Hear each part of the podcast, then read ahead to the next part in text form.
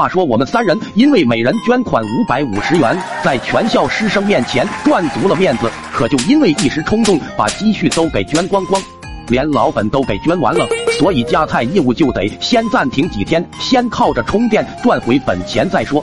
下午，班主任笑眯眯的告诉我们三人说，放学后请我们去校长办公室一趟，校长要找我们。这可把我们仨吓一跳，该不会被发现了吧？啊！但是毕竟是校长叫，不去也不行啊。大不了到时候认错，态度好点，估计校长会念在我们慷慨捐款的份上，从轻发落。等到放学，我们三人战战兢兢的来到了校长办公室，没想到校长竟然没有责备我们，反而笑眯眯的和我们三人握手。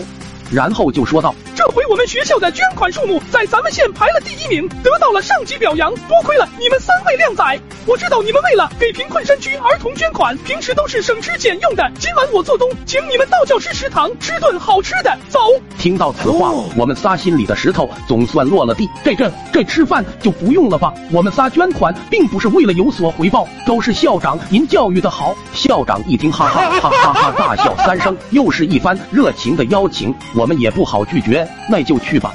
来到了熟悉的老师厨房，看见满桌子的好菜，我们三人口水都流出来了。都别客气，来来来，我敬你们一杯。校长喝着茅台，我们三人喝着可乐，接着就大口吃起来了。还别说，这样的美食比我们吃席的还丰盛多了。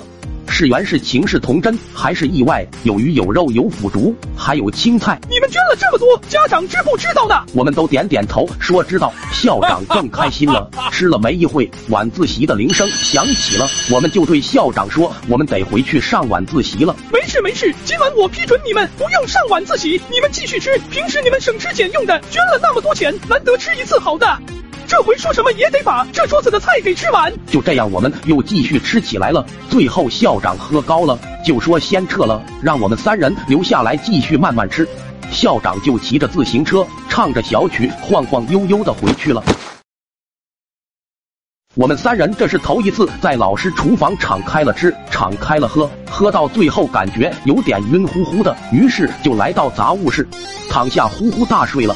等到第二天醒来，我们三人就悄悄的从洞口钻出去，一看操场也没人，太阳正当空，才知道妈呀，要完了，迟大到了。于是灰溜溜的跑回教室上课吧，半路又碰上校长了。校长好，豆子、二狗、三鸡，你们好啊！说完，校长又 哈哈哈哈哈哈大笑三声。